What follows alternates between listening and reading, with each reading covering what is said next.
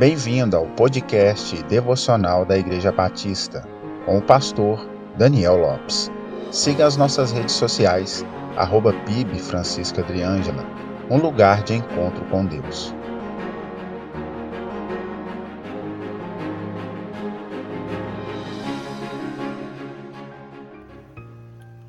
Quando lemos as Escrituras Sagradas desde o Antigo Testamento até o Novo Testamento, observamos como os servos e servas de Deus faziam muito no serviço em prol do reino de Deus, com poucos recursos materiais e humanos.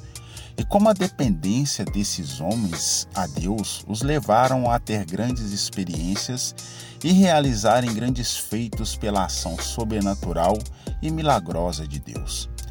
O que dizer de Moisés, com um cajado Deus usou como uma chave para abrir o Mar Vermelho e libertar uma nação inteira da escravidão do Egito?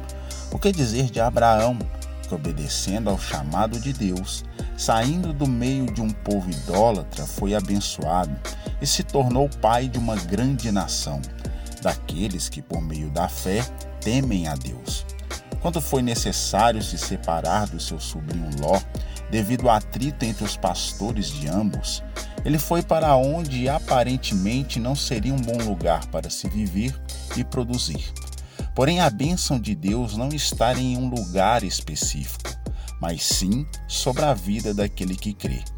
Podemos ter todos os recursos necessários para o bom desenvolvimento da vida e da obra de Deus, mas se faltar em nós fé, temor e consciência de total dependência dele, fracassaremos.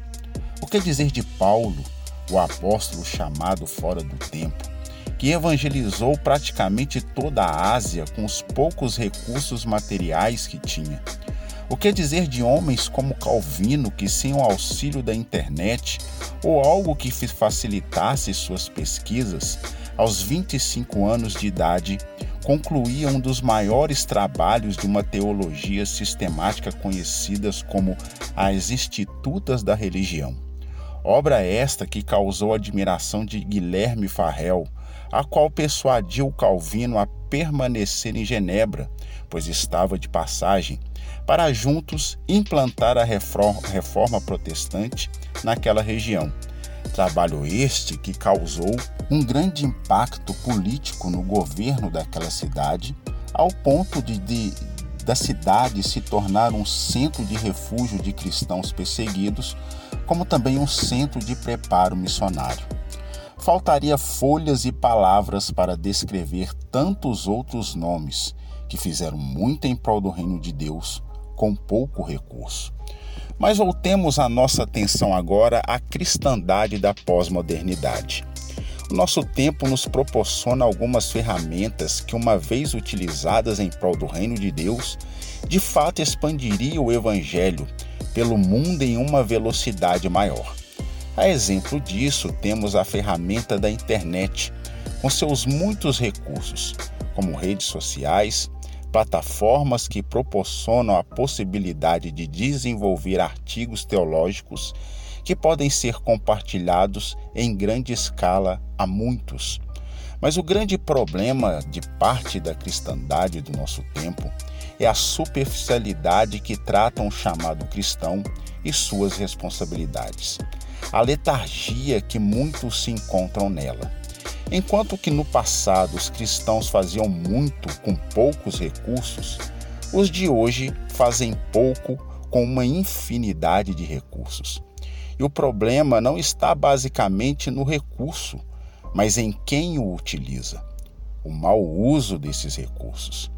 Boa parte da cristandade do nosso tempo estão preocupados em se tornarem conhecidos e não em tornar o nome de Deus conhecido estão preocupados em atrair glória para si e não para Deus. O mesmo cristão que grita aos outros que tudo que fazemos deve ser para a glória de Deus, nega o nome de Deus em suas mídias sociais, trazendo vergonha e escândalo. Que Deus tenha misericórdia de nós. Deus lhe abençoe, só lhe deu glória. A Deus honra, glória e louvor para todo sempre.